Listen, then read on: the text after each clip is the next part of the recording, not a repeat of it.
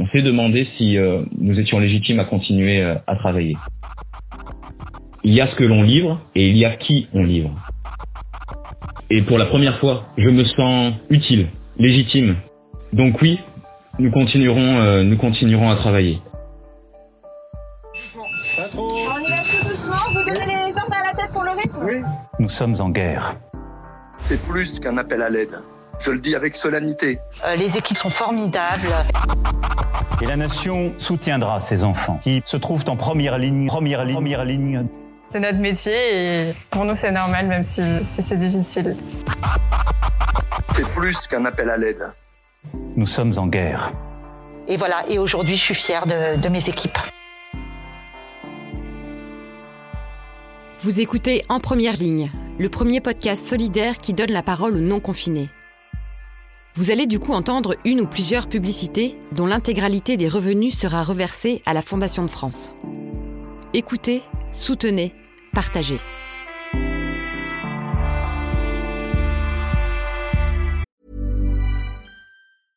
Ryan Reynolds here from Mint Mobile. With the price of just about everything going up during inflation, we thought we'd bring our prices down. So to help us, we brought in a reverse auctioneer, which is apparently a thing. Mint Mobile unlimited premium wireless. Ready to get 30, 30, bit to get 30, bit to get 20, 20, 20, bit to get 20, 20, bit to get 15, 15, 15, 15 just 15 bucks a month. So, Give it a try at mintmobile.com slash switch. $45 upfront for three months plus taxes and fees. Promo rate for new customers for limited time. Unlimited more than 40 gigabytes per month. Slows. Full terms at mintmobile.com.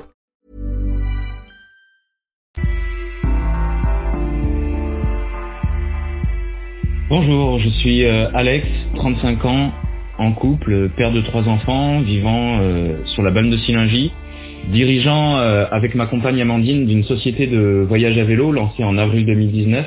Nous sommes également livreurs de repas partenaires des plateformes Deliveroo et Uber entre autres depuis euh, 2018 sur l'agglomération d'Annecy. Enfin, à, titre personnel, je suis pompier volontaire au sein de ma commune depuis 2011. Alors de nature plutôt loquace, euh, j'ai tout de suite adhéré à l'idée de, ce projet de, mise en avant des entre guillemets non confinés sous la forme d'un podcast. Mais dans la réalité, qui, qui n'est pas si simple, il est c'est pas si simple de, mettre en ordre toutes ces idées face à un magnétophone. J'ai donc euh, choisi d'écrire ma vision de, la situation afin de, mieux la retranscrire.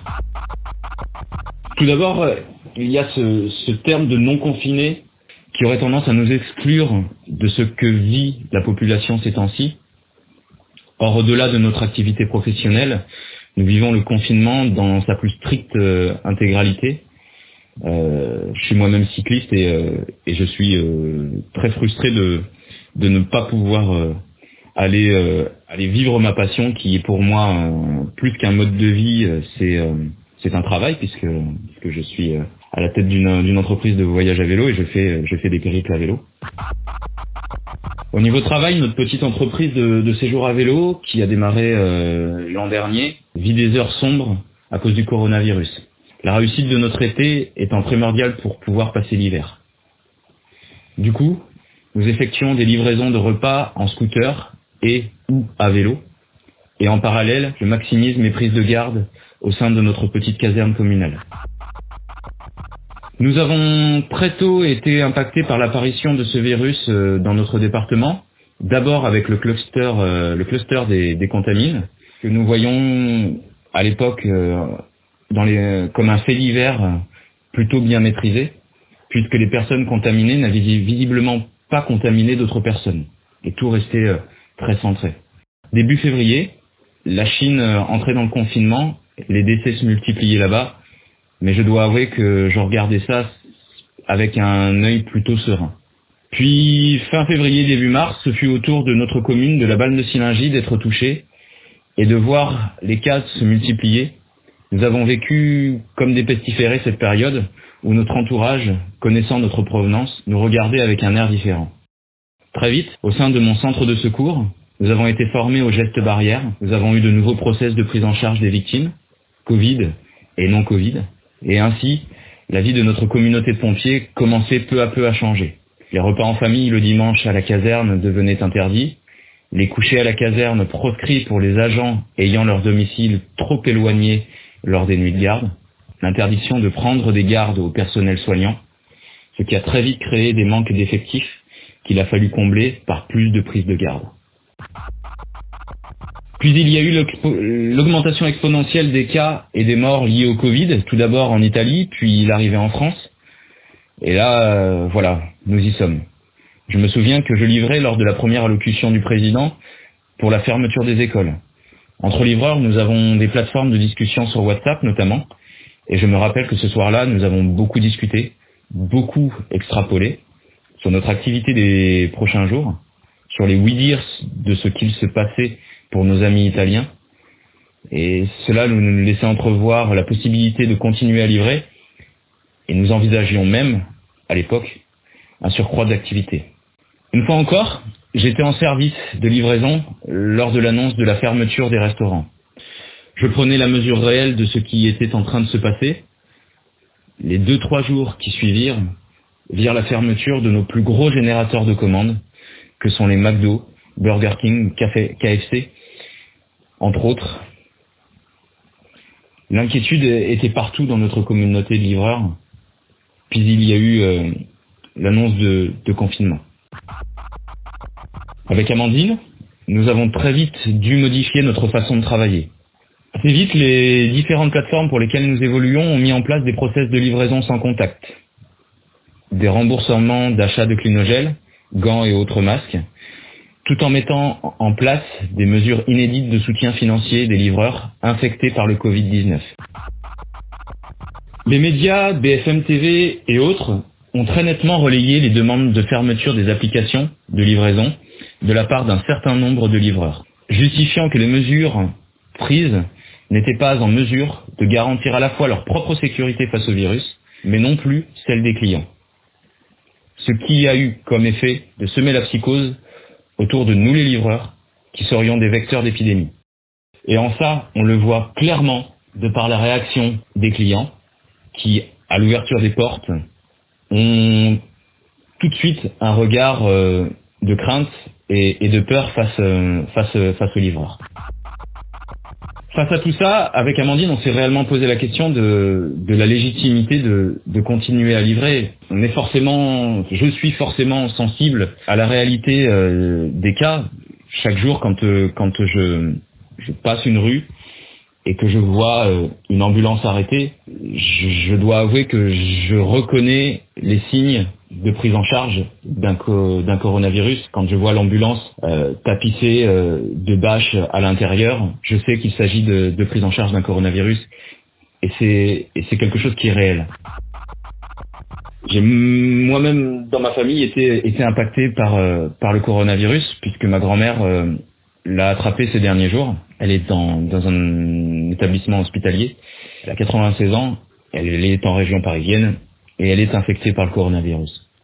Donc face à tout ça, et face à la conscience que, que l'on peut avoir, on s'est demandé si euh, nous étions légitimes à continuer euh, à travailler. Personnellement, d'un point de vue citoyen, je pense et j'estime que le confinement n'est pas assez drastique en France parce que il y a trop de monde dans les rues encore et ça c'est quelque chose qui auquel pour lequel je m'insurge et je pense que de ce point de vue-là, le gouvernement n'a pas pris suffisamment de mesures drastiques, un confinement à, la chinoise, pour euh, endiguer ce virus. Mais le gouvernement a pris des positions, a mis en place des, des choses et a, nous a permis, en tant que livreur, de continuer à officier. Alors face à cela, je respecte les, prises de position du gouvernement et je continuerai, euh, je continue à livrer. On ne le fait pas par euh, par besoin de travailler pour gagner de l'argent, parce qu'aujourd'hui nous avons une certaine latitude financière, nous avons mis, euh, nous avons quelques économies de côté qui nous permettraient de, de dire bah on arrête tout et, et on laisse passer la vague. Mais au-delà de ça, si on a décidé de, continuer à travailler, c'est parce que pour nous aujourd'hui, on légitime réellement euh, notre place dans la société et dans le bon maintien d'une économie et de la favorisation euh, du confinement. Certains livreurs euh, ont évoqué le fait qu'il ne soit pas primordial et de première nécessité de livrer des sushis, des tacos ou, d'autres pizzas. Mais la question que l'on s'est posée, c'est plus que ce que l'on livre, c'est à qui on le livre.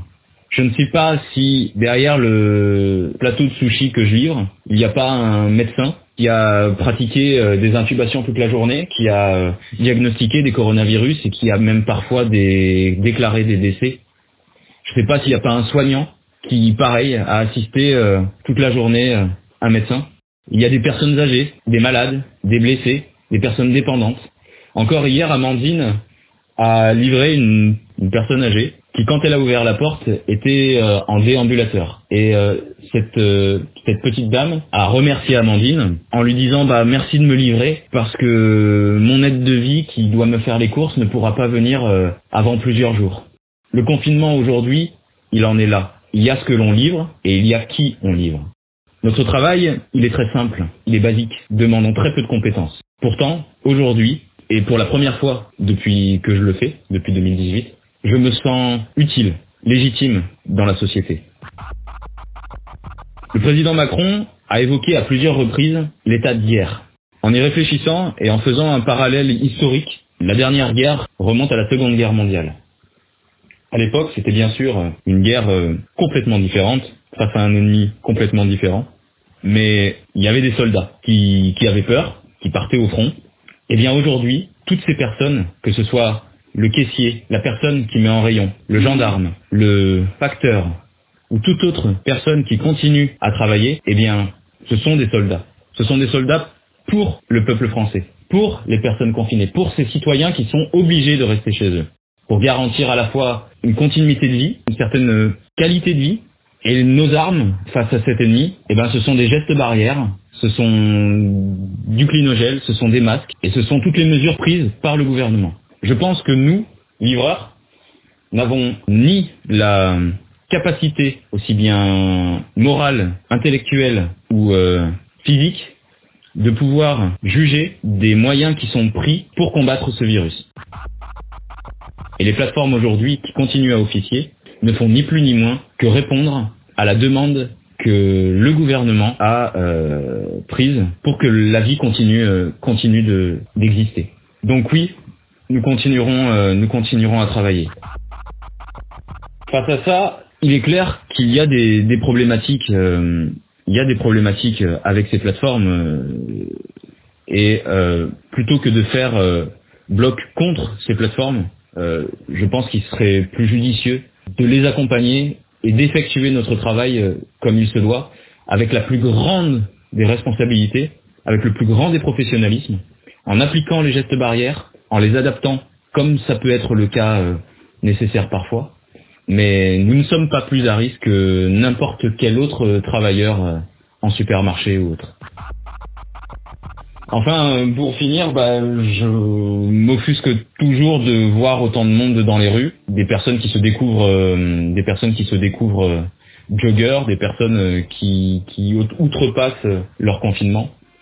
J'ai conscience d'un certain côté que c'est presque une forme de chance de continuer à travailler, mais encore une fois, je le répète, en tant que citoyen, je pense qu'il faut, il faudrait que les mesures soient un peu plus drastiques en termes de confinement. Merci d'avoir écouté ce témoignage. Soutenez doublement la Fondation de France en écoutant cette dernière publicité.